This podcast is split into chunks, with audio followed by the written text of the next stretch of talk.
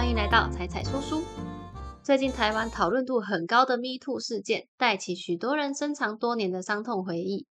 不管事发至今过了多久，受害者们现在敢勇敢站出来面对过去的伤痛，都是非常勇敢的行为。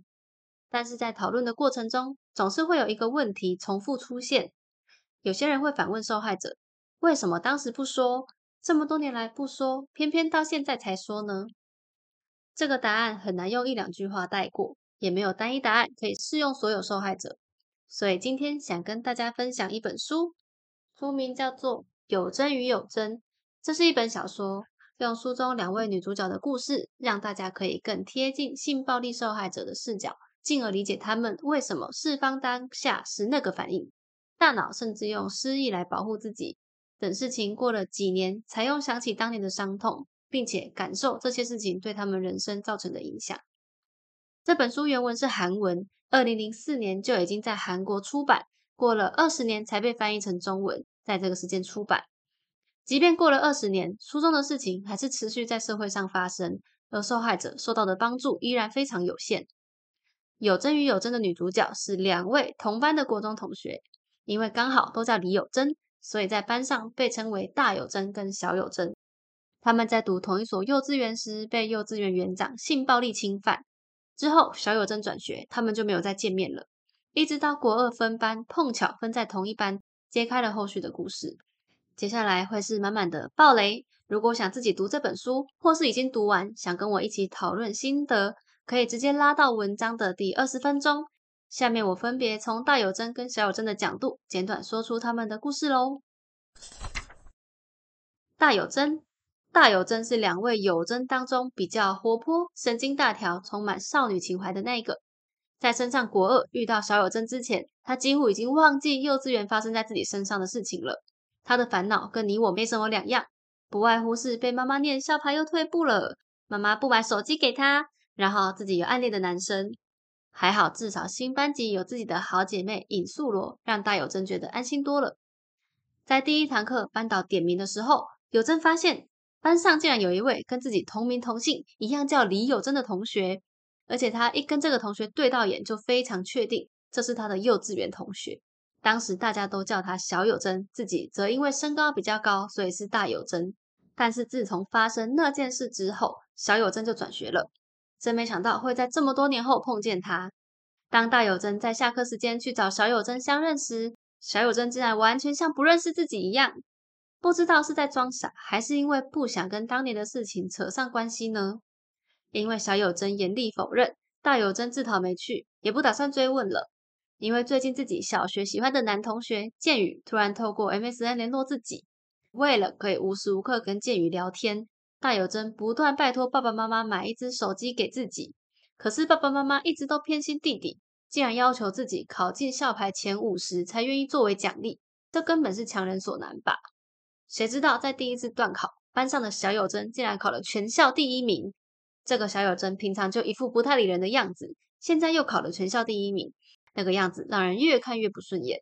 明明小时候一起发生的那件事，小有真却完全不受影响的过着自己的生活，还考第一名。相较之下，大有真觉得自己的爸妈都偏心弟弟，还不买手机给自己，真是太不幸了。后来因为每天都跟建宇会在网络上聊天。建宇就跟大有真提出了交往，也因为这样，大有真在家里大闹了一场。妈妈终于愿意买手机给自己。有了手机之后，大有真才稍微跟妈妈分享有关建宇的事情，同时也从妈妈那里得知更多幼稚园的时候发生的事。当年在幼稚园发生那件事之后，有很多家长团结起来，把幼稚园园长告上法庭。当时第一个发现小孩有异状的，就是小有真的妈妈。因为小有真回家后，把自己最喜欢的洋娃娃的头割断，还拔掉了娃娃的手脚。小有真妈妈为了厘清真相，找机会一位一位找来班上同学，详细的问了小朋友们，园长是怎么跟你们玩游戏的啊？大有真记得自己当时为了能够赶快回去跟好朋友玩，很快速的交代了整个过程。他说，幼稚园园长跟我说，因为你实在太可爱了，然后就把自己抱到他的大腿上，也做了让自己不舒服的事情。可是因为园长说要帮我保密自己偷偷带妈妈口红的事情，然后有真又害怕，要是妈妈发现了会更偏心弟弟，所以只好答应园长帮忙保密。在跟小有珍妈妈讲完这件事情之后，当天晚上大有珍回家也跟爸爸妈妈讲了这件事。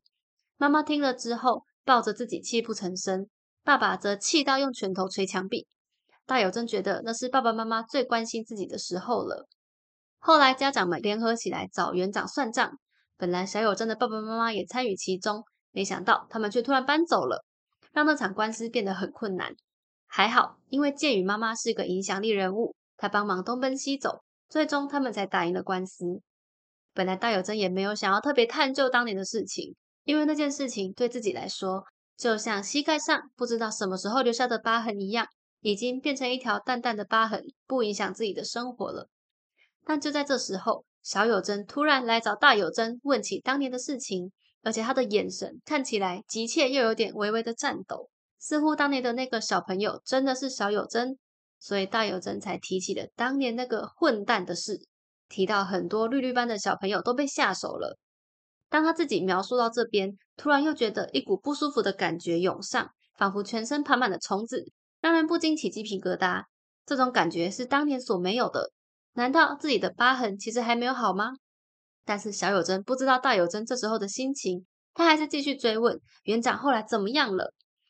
园长后来进了监狱，但只关一年，出来后就移民了。听到这里，小友真脸色苍白的又问说：“犯罪的应该不是那些小孩吧？”是那家伙吧？大友真回答：“当然不是啊！要是有人走在路上被一条疯狗扑上来咬了一口，难道是被咬的人的错吗？当然是疯狗的错啊！”大有真讲的义愤填膺，没想到小有真听完这句话，只是淡淡的说了一声“那就好”，转头就走，留下大有真觉得自己好像被摆了一道，心里反而不太舒服。暑假到了，大有真跟素罗还有男友剑宇一起去看电影。就在他们要进影厅的时候，似乎瞄到户外的看台上跳着热舞的一个人影，长得很像小有真。他们想说，应该是看错了吧？小有真可是乖乖牌第一名，怎么可能染头发在这边跳舞呢？于是他们没有多想，就进去看起了恐怖电影。过程中，在剑宇试着牵起大有真的手的时候，大有真原本觉得有点兴奋，有点害羞，但是却在感受到剑宇在自己耳边的呼吸时。突然被一股不舒服的感觉笼罩，脑海中竟然响起幼稚园园长的声音：“你真乖，因为你实在是太可爱了，所以我才会这样做的。”惊慌之下，他连忙甩开剑宇的手，整个人笔直的坐了起来。后续也顾不得电影在演什么，整个气氛变得非常尴尬。剑宇也不再跟他说话了。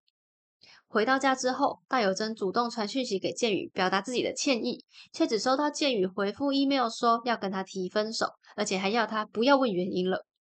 大有真不能接受不明不白的被分手，所以立刻又打电话到剑宇家追问分手的原因。剑宇一开始断断续续的说，希望有真不要再问了，他不想回答。但是有真不停的追问，终于剑宇吐出了几个字：“妈妈说不要和那种女生在一起。”有真说：“那种女生是什么意思？是功课不好的女生吗？”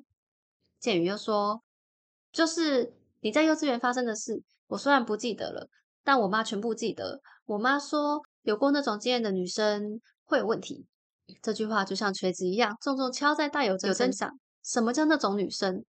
那件事明明不是自己的错，都过去快十年了，怎么现在又成了问题？大有真想不明白，终于一个人在房间哭了起来。隔天，大有真约素罗来家里，决定跟素罗坦白幼稚园的事。他也真的担心自己会不会像建宇妈妈说的一样，变成有问题的女生。就在两个人谈话的过程中，大有真的手机响了，电话显示打来的人是小有真。小有真从来没有打电话给自己，这真是太奇怪了。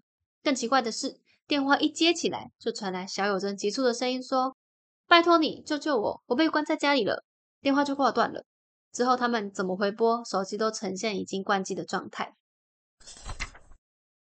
小友真不像大友真，最大的烦恼是没有手机。小友真的烦恼显得务实多了，因为他最大的烦恼就是怎么考到好成绩，让爸爸妈妈、奶奶开心，当妹妹的榜样。虽然就算小有真拿了全校第一名，他的奶奶也只是对着墙上爷爷的照片说：“董事长，这孩子考了全校第一名，看来已经懂得尽到自己分内的责任了。”不然，在这之前，奶奶几乎不曾正眼瞧过自己。小有真就读私立国小，从小就像富家子弟一样，被打扮得整整齐齐、光鲜亮丽。妈妈的生活无私奉献给家庭，爸爸则是几乎不在家，总是在公司忙碌到很晚。虽然妈妈对自己的照顾很完善，但是小友珍总是觉得自己跟妈妈中间隔着一条鸿沟。小友珍没办法从母亲身上感受到爱，她甚至说服自己不是妈妈亲生的，妈妈只是我的继母，所以她对我好是一种奖励，对自己冷淡是正常而已，而自己只能努力获得爸爸妈妈的认可。国中二年级进到新班级时，遇到一个跟自己同名同姓的同学，对方口口声声说认识自己，但是小友珍回家翻开幼稚园毕业照，根本就没有看到那位同学啊。不过后来又回想起。奶奶跟妈妈看着自己的眼神，总是交织着复杂的情感。常常在自己跟他们对到眼的时候，他们又换上一副冷漠的表情。自己的外婆也常常看着自己说：“小小年纪真是可怜，这该怎么办才好呢？”让小友珍心里产生了一些怀疑，所以他鼓起勇气去询问大友珍有关那件事情的细节。得到的答案让他不敢置信：自己身上发生过那么可怕的事情，怎么可能一点印象都没有呢？但是在回家路上，心跳却非常的急促，脑袋也无法平静。小珍回家后，上网搜寻有关性暴力相关的字眼，看着文字描述，自己脑中时不时浮现孩子面对恐惧的胆怯模样。当他在浴室盥洗时，隔着水汽，镜中仿佛闪过一张脸。他觉得自己身上好像有虫子在爬，为了赶走那种感觉，他拿起搓澡巾，用力刷着身体。这幅画面似乎以前也发生过啊！有个女人用力刷着孩子身体的画面，孩子哭着喊疼，于是女人赏了孩子一记耳光，孩子吓到停止哭泣，但女人还是继续刷着孩子的身体，口中还喃喃念着：“你没有发生过任何事，什么都没有发生，知道了吗？”也许是因为当时太害怕了，加上被自己的妈妈威胁，所以小友珍选择性失忆。毕竟当时没有一个大人愿意给自己安慰，自己怎么敢不忘呢？为了了解更多事实，小友珍偷偷去找外婆询问，为什么大友珍会说你们家突然搬走了？外婆回想着说道：“本来小友珍的爷爷是反对爸爸跟妈妈结婚的。当时爷爷得知妈妈准备跟其他受害者一起提告后，大发雷霆，痛斥妈妈说：‘你觉得这是什么光彩的事吗？难道不知道这会让家里蒙羞吗？’后来便以退出这件事作为交换条件，接纳了爸爸跟妈妈。”这也解释为什么爷爷奶奶总是不正眼看待自己，而为什么自己的物质生活条件比妹妹们好，却从来没有感受到来自父母的爱。也是从那之后，自己只能用优秀的成绩持续挣扎，证明自己的存在。可是现在回头看，这些努力就好像欠了高利贷一样，怎么还都只是还了利息，本金却一点都没有减少。这些回忆让小友珍觉得头晕眼花，他拿起爸爸放在浴室的香烟抽了起来。试图把头痛的感觉压下去。小友珍翘掉补习班，在街上闲晃，好像想要刻意让父母察觉到自己的不对劲，同时又害怕着，要是被发现，要怎么交代？自己是不是会被讨厌呢？他经过购物中心前的露天舞台，看着台上的男孩们舞动着肢体，流动的音乐沿着血管进入他的内心。他决定上前询问，哪里可以学跳舞？暑假到了，小友珍拿着报名冲刺班的费用，报名了市区的一家跳舞课程。每天穿着补习的衣服出门，练完舞后闲晃到接近下课时间再回家。就在那天上台表演后，自己翘掉补习班的事终于被发现了。小友珍一回家，爸爸完全不打算询问他原因，直接拿起书包往地上一倒，洒出来的不是课本，而是运动服、香烟和打火机。妈妈脸色苍白，而爸爸则满脸通红，一巴掌就朝小友珍的脸颊飞过来。小友珍看着妈妈，眼见妈妈并没有打算保护自己，爸爸的拳头更是继续的击在小友珍身上跟脸上，并且还怒吼着：“你难道觉得自己做的是什么好事吗？还好意思把头抬起来？”小友珍想着，爸爸妈妈为什么不问自己原因呢？自己一直以来拼了命用功念书，你们都觉得理所当然，而现在发现我抽烟，爸爸却一副……我早就知道会变成这样的眼神。接着，爸爸把小友珍关在家里，准备联络在美国的姑姑，把她送出国，远离这个环境。被关在家里的小友珍，有的电话号码不多，她只能偷偷打给大友珍求助。打完就赶快关机了。随后，妈妈马上接到补习班老师的电话，老师说，因为小友珍一阵子没来上课，要拿讲义给她。小友珍知道是大友珍来接自己了，她没有打包任何物品。装作自然的出门。到达约定地点后，他看见大有真跟素罗坐在一辆计程车上，着急的叫他赶快上车，驶离小有真家。三个人碰面后，小有真跟大有真还有素罗简单的说了自己的事。一直以来，自己都把大有真当成不良少女，现在才发现他们根本善良的可以，而且自己一点都不了解他们。三个人在市区吃喝玩乐，一直玩到天黑。小有真不知道怎么回家面对父母，素罗似乎看穿了他的想法，提议三个人一起流浪。于是他们找了一班过夜火车，这班火车一路会开到正东京站，据说那是离大海最近的车站，一出站就可以看到海。之后如果大有真跟素罗要回家，大不了自己就一直待在这里吧。三人到达正东京站后，发现海边风很大又很冷，并没有想象中的美丽。更惨的是，三个人身上的现金好像在睡着的时候被偷走了。他们突然身无分文，连回家的车票都买不起，心里凉了半截。小有真想着，都是我害的，所以内心更是感到愧疚。接着，素罗联络了自己的姐姐，要她带着车钱来接他们。在这个等待的时间，三人在海边听着音乐，他们还叫小友真教他们跳舞呢。这是小友真第一次觉得自己交到朋友。不知道时间过了多久。突然听到大人的声音：“你们这群小鬼，你们搞了这么多事情，现在竟然还在这里跳舞！”原来是素罗的妈妈到了。只见素罗看见妈妈后，拔腿就跑给妈妈追，而大有真则被妈妈一把抱住。他的爸爸也在旁边担心的说：“你这个孩子是怎么回事？”原来大有真的爸爸妈妈以为他是因为剑宇的事情而离家出走，所以对他特别宽容。他们周围散发着父母对子女的关爱。唯独自己的母亲是面无表情，站得远远的凝视着自己。上车之后，两人不发一语。小有真觉得自己好不容易看见世界的全貌，并不是像爸爸妈妈灌输给自己的一样，只有念书，而自己甚至连记忆都没有全力保留。他终于忍不住朝着妈妈大吼：“为什么要这样子对我？你当时为什么要这样子对我？明明就不是我的错，为什么要这样对我？”妈妈愣住，但是并没有回答他的问题。只是继续把车子往前开，然后停在海边，决定要在这里吃午餐。吃完后，又一路把车开到一间旅馆，宣布今晚要在这里过夜。小友真觉得妈妈从来不会询问自己的意愿，只是照着妈妈自己的想法。跟妈妈在一起，总是让小友珍感到如此的孤独。最后，两人在房里，妈妈喝了点酒，小友珍终于说出自己一直以来的愤怒，包括他的父母带给他的痛苦，以及自己只能想象妈妈是继母才能撑过来。他的母亲先是一愣，接着才痛苦的流泪，说出当年的经过。当时面对那种事情，妈妈也觉得很可怕，所以他们夫妻俩骗自己，退出那件事情是对孩子好。他们觉得只要有钱，就可以把孩子送到更好的学校，就不会发生那种事情。所以他们接受爷爷的金援，合理化自己临阵脱逃的行为。从此之后，妈妈不知道怎么面对女儿，所以威胁甚至打她，强迫她忘记。听着妈妈流着泪说着这些话，小友真才知道，原来一直以来看似坚强的爸妈，竟然也无比脆弱。小友真想着，如果不要一味隐藏跟掩盖，而是一起治疗这些伤口的话，那该有多好！要是当时能让伤口吹吹风，伤口或许就能愈合。第一次看完这本书，在最后一篇描述小友真跟妈妈的对话的时候，我就已经默默跟着眼眶泛红了。在整理故事的时候，又泛红了一次。那段真的让人非常心疼小友真的挣扎跟痛苦。一直以来，他都用武装的外表来掩饰内心的脆弱。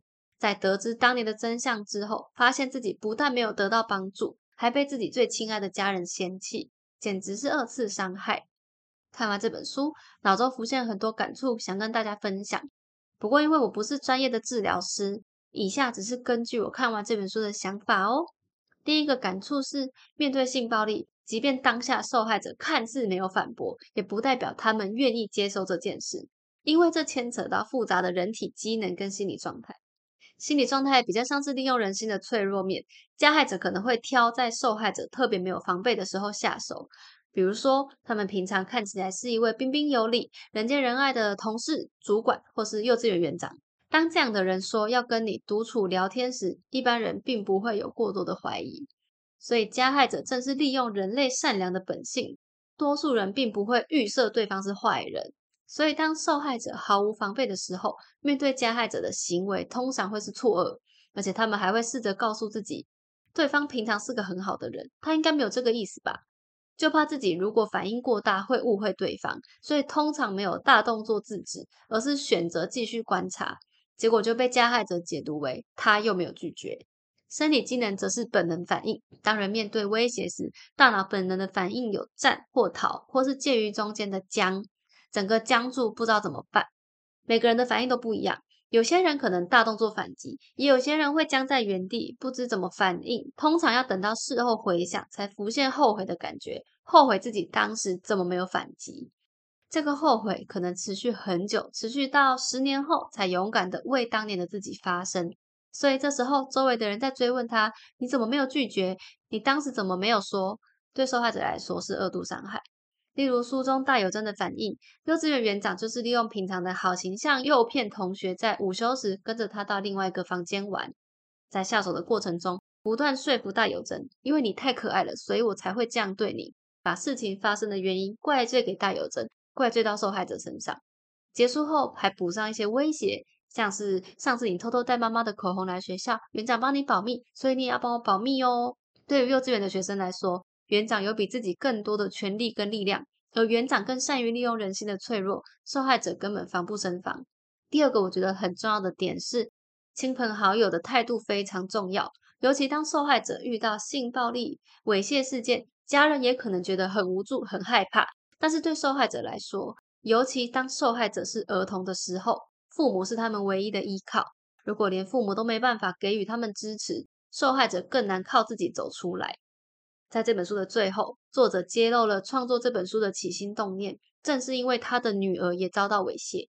当时身为母亲的作者也非常害怕，但是他为了让孩子不要更加恐慌，他们先是冷静的查询相关咨询资源，询问父母这时候应该要如何应对。接着他们告诉女儿，这不是你的错，爸爸妈妈都很爱你。也为了让孩子更安心出门，他们亲自出门抓到这个罪犯，把他送到警察局。因为这些第一时间的支持，让女儿长大后表达说，这次事件并没有对自己造成任何委屈跟伤痛，因为爸爸妈妈一开始就告诉我，那不是我的错。对比书中两位有真的性格描述，也可以看出父母的反应对受害者影响有多大。大有真的父母在第一时间表达对他的心疼，也用行动证明他们可以保护小孩。大有真长大后，虽然会为了爸爸妈妈偏心弟弟而闹脾气。但我觉得那个描述看起来就属于正常叛逆期儿童的情绪反应。反观小友真，因为爸爸妈妈认为发生在自己孩子身上的事情很可怕、很丢脸，所以选择闭口不谈，甚至不愿意面对，但是完全没有给予支持，造成小友真内心的痛苦跟挣扎，只能用抽烟翘课来证明自己的存在。后续父母的行为，才是真正让幼稚园发生的事情变成一辈子的创伤。最后，虽然这本书的题材刚好呼应最近的 Me Too 运动，但是这本书已经出版二十年了，代表社会上其实一直存在着性犯罪。希望随着更多受害者勇敢的发声，可以让这些加害者知道、意识到，你们的行为对别人造成的伤害，不是只在发生当下，而是一辈子的。而我们旁观者能做的，就是陪伴与聆听，让受害者勇敢说出来，然后知道有人在背后支持着他们。当然，还是希望这样子的事情不要再发生了。今天的故事就到这边，喜欢的话记得帮忙按赞、订阅、分享、开启小铃铛。我们下次见喽，拜拜。